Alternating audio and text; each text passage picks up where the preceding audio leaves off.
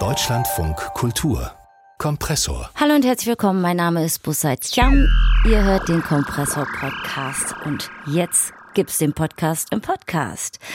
Hyperpolitik, so der Name des Podcasts vom Magazin Jacobin, der die These vertritt, alles ist politisch, nichts ändert sich. Wir leben im Zeitalter der Hyperpolitik.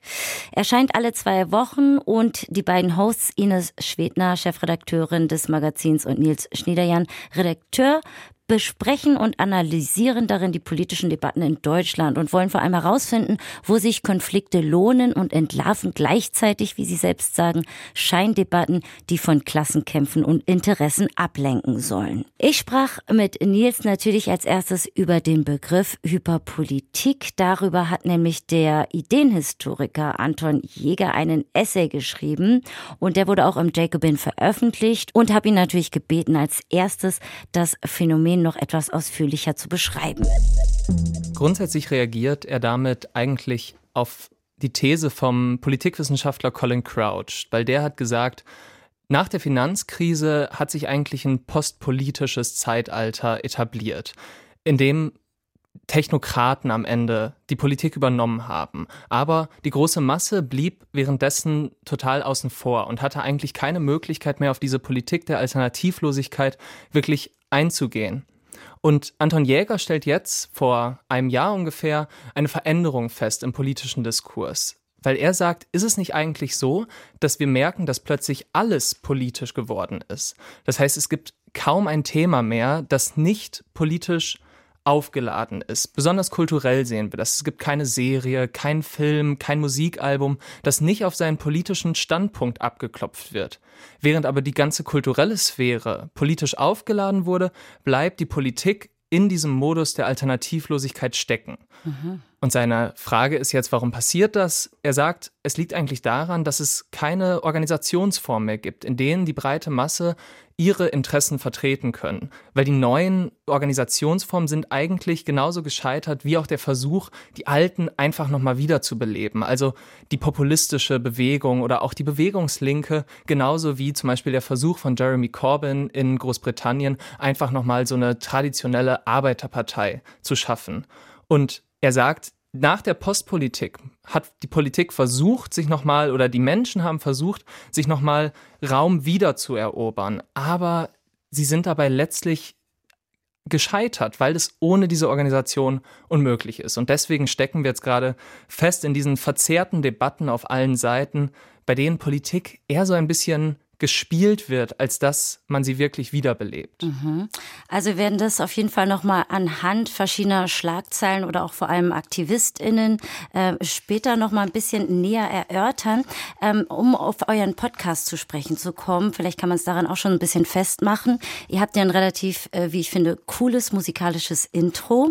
Ähm, stellt euch dann erstmal relativ lässig vor, erzählt ein bisschen was von euch und ähm, vielleicht kannst du aber noch konkreter einordnen, wie startet ihr, welche Rubriken habt ihr und worüber unterhaltet ihr euch dann genau?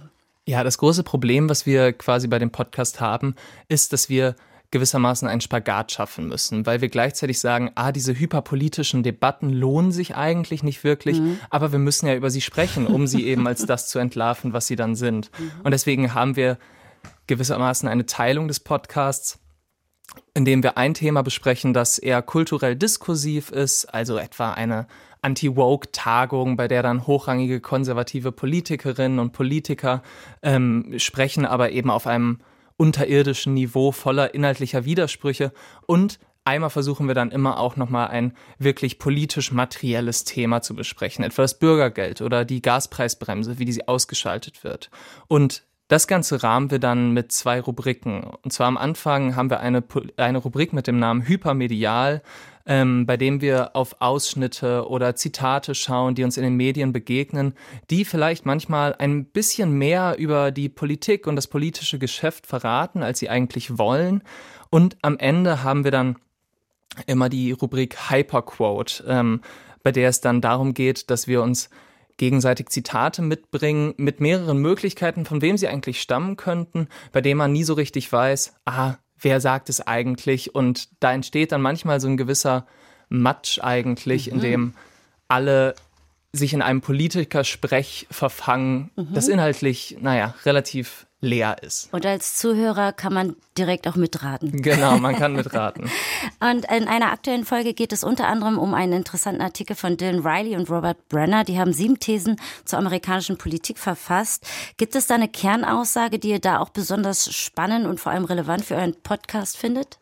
Ja, ich glaube, das ist ein ganz schönes Beispiel. Das war jetzt eben in der letzten Folge, ähm, haben wir den Text einmal besprochen, weil sie versuchen, die amerikanische Politik in den letzten Jahren noch mal so ein bisschen zu erklären. Was ist eigentlich seit Trump passiert? Was hat sich noch verändert? Und sie sagen eben, dass oft im Kontext von dieser Politik über Klasse gesprochen wird und über die untere Mittelschicht und das Prekariat, das dann zu Trump ähm, neigt, also vor allem die weißen Arbeiter und Arbeiterinnen. Ähm, und da wird dann eben versucht, so zu tun, als wäre Klasse einfach nochmal so ein weiterer Identitätsmarker, als wäre es so was ganz Besonderes, dass es sich dort um eine Klasse handelt. Und dann sagt man, oh, die böse Identitätspolitik von den Demokraten ähm, hat diese Klasse niemals erreicht, weil die sind irgendwie besonders in ihren Vorlieben und ganz komisch und die kann man nicht so richtig erreichen mit den Argumenten. Und sie sagen eben, nee, wir müssen Klasse einfach als Analyseinstrument verstehen. Wir verstehen einfach Arbeiter alle als alle, die nicht von Dividenden, von Mieteinnahmen, von Erben und so weiter leben können. In Deutschland gab es jetzt eine neue Statistik, dass es circa 99 Prozent der Menschen sind, dass 800.000 Menschen in diesem Land nur von ihrem Vermögen leben können. Mhm. Und da sagen sie an, die Arbeiter haben eigentlich nur zwei Möglichkeiten, ihre Interessen durchzusetzen, nämlich entweder als Klasse oder als Statusgruppe. Und da versuchen sie so ein bisschen einzuordnen, dass die Demokraten und die Republikaner ein Angebot an diese große Masse von Menschen machen, wie sie eigentlich ihre Interessen als Statusgruppe verteidigen. Und da machen sie dann eben den Unterschied zu sagen, die Republikaner, die bieten an, wir verteilen um von nicht weißen Arbeitern zu weißen Arbeitern. Während die Demokraten aber ein ähnliches Angebot machen, aber sie sagen, wir verteilen um von ungebildeten Arbeitern zu gebildeten Arbeitern. Mhm. Und da wird so ein bisschen klar, wie diese Interessensvertretung dann konkret eigentlich aussieht. Ja, und vor allem, welche Mechanismen dahinter stecken. Also Klasse als Analyseelement. Das heißt, man muss mehr auf Klasse schauen, denn gesellschaftlich ist ja eher von Milieus und vor allem auch Identitäten die Rede. Also brauchen wir wieder mehr Klasse in unseren politischen Debatten. Es muss wieder mehr mitgedacht werden. Genau, so könnte man es sagen. Also wir gehen einfach davon aus, dass es wichtig ist, Klasse nochmal zu unterscheiden als wirklich Analyseinstrument, als sozusagen Brille, durch die wir ähm, unsere Politik betrachten können. Weil die Identitätspolitik funktioniert selbst eigentlich in diesem hyperpolitischen Diskurs. Die fragt sozusagen, wer bist du? Mhm. Und bei der Klasse und bei diesem Blick geht es eher so ein bisschen darum zu schauen, wer besitzt eigentlich was? Wer herrscht hier über wen? Und wer kontrolliert eigentlich das Leben anderer Menschen? Und in diesem hyperpolitischen Identitätsdiskurs lassen sich Kämpfe eben ganz individuell nur führen und lassen sich individuell auch gewinnen. Und unsere These so ein bisschen ist eigentlich, dass es auch ein Versuch ist von Linken, einfach nochmal auf diesem verlorenen Posten der Klassenpolitik, nachdem sie den verloren haben, doch nochmal irgendwie ein paar Siege abzugreifen, egal wie klein sie am Ende sind. Mhm. Ähm, und wenn wir jetzt da vielleicht auch nochmal auf die aktuellen ähm, Schlagzeilen schauen, die dominieren, ähm, ähm, da gibt es zum Beispiel aktuell gehen die Bilder um ähm, den Sturm auf den Kongress in Brasilien von Anhängern des rechtsradikalen Prä äh, brasilianischen Ex-Präsidenten Bolsonaro. Und ähm, die Bilder erinnern ja stark vor allem auf den Sturm aufs Kapitol. Ähm, was würdest du sagen, wird dort auch Demokratiefeindlichkeit äh, zu einer Bewegung, beziehungsweise wie lässt sich da der Begriff der Hyperpolitik mit unterordnen oder einordnen. Ja, das ist wirklich hochinteressant, weil hier haben wir es ja, wenn dann, mit einer Hyperpolitik von rechts eher zu tun. Und jetzt habe ich ja eher über Identitätspolitik gesprochen, die eher von links oft kommt. Und was das dann natürlich das Interessante in Brasilien ist, ist, dass man sich dort eigentlich als Vorbild einen Staatsstreich nimmt, der nicht funktioniert hat, der gescheitert ist, den 6. Januar in den USA. Mhm. Und das gibt's ja relativ selten. Und da ist so ein bisschen die Frage, warum nimmt man sich den denn jetzt als Vorbild? Und eine Erklärung wäre eben, dass man sich dort eher an der Bilderproduktion orientiert, dass es nicht wirklich darum geht, Macht zu erlangen und ähm, groß was zu verändern. In Brasilien ist das nochmal ein bisschen anders als in den USA, weil dort ja tatsächlich auch das Militär und die Polizei noch ne, mhm. wirklich auf der Seite der Bolsonaristen steht. Aber grundsätzlich hat man das auch schon am 6. Januar gesehen. Es gibt keine Mitgliederlisten und das ist natürlich das große Problem. Ohne Mitgliederlisten und ohne eine tatsächliche feste Organisation gibt es auch keine Disziplinierung. Und man muss das Bolsonaro jetzt nicht glauben, dass er ähm, etwas gegen diesen versuchten Streich hat, aber offiziell sagt er das schon und man sieht einfach, selbst wenn er wollte, könnte er das überhaupt nicht einfangen, weil eben diese Organisation fehlt. Mhm. Und ein anderes Beispiel, äh, Lützerath, ähm, das Dorf, das aktuell von Klimaaktivisten besetzt ist. Es gibt friedliche Proteste. Die Band Annenmai Kantereit hat gestern dort gespielt. KünstlerInnen und auch JournalistInnen schließen sich den Protesten mittlerweile an. Ähm, siehst du dort auch eine Form von Hyperpolitik? Also, dass vielleicht sozusagen das äh, relevante Thema des Klimas verschoben wird? Ich glaube, es ist noch ein bisschen zu früh, um das wirklich zu beurteilen, weil es gibt, glaube ich, jetzt eigentlich zwei Möglichkeiten. Entweder wird es nochmal einfach zu so einem großen Symbolprotest, bei dem nochmal alles irgendwie so ein bisschen zusammenkommt, nochmal zeigt, ah, wir sind nicht, wir liegen nicht am Boden, sondern wenn ihr uns angreift und wenn ihr hier das Klima angreift und einfach die Kohle verfeuern wollt, dann können wir Widerstand leisten.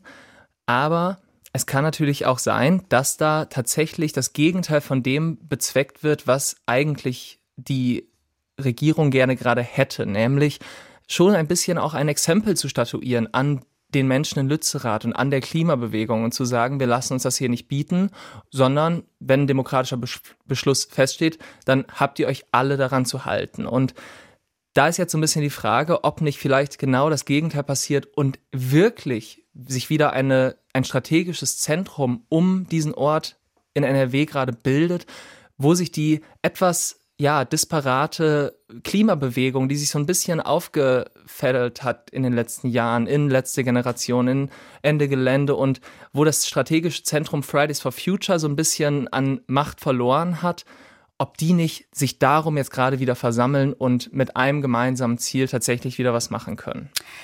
Ein letztes Beispiel habe ich mitgebracht, das vielleicht auch in der kommenden Folge bei euch relevant sein könnte, denn äh, alle zwei Wochen erscheint ja euer Podcast Silvester in Berlin. Ähm, eigentlich gingen die Debatten ja nur in zwei Richtungen. Hängt Gewalt mit gescheiterter Integration zusammen oder braucht es einfach ein Böllerverbot? So zumindest mein Eindruck.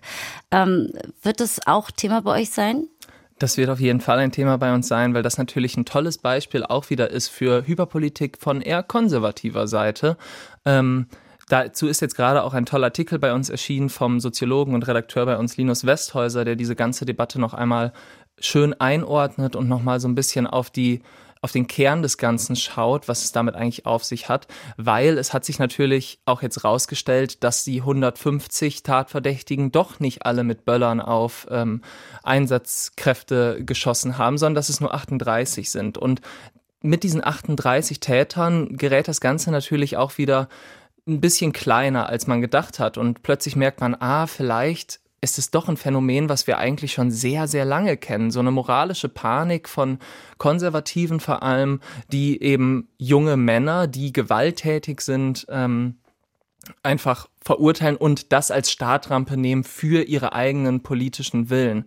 Und da hat eben Linus Westhäuser bei uns gesagt, dass grundsätzlich diese, dieses Phänomen kein Angriff auf die Demokratie oder ähnliches sei, sondern das habe, so sagt er, so viel politischen Tiefgang wie eine Klasse, die ihre Lehrerin mobbt. Und das ist, glaube ich, schon etwas, was man dann auch so ein bisschen ähm, nochmal versuchen muss, etwas entspannter einzuordnen und zu schauen, ah, ist es nicht gerade einfach nur ein Versuch von Konservativen, doch einfach Kapital aus so einer Situation zu schlagen?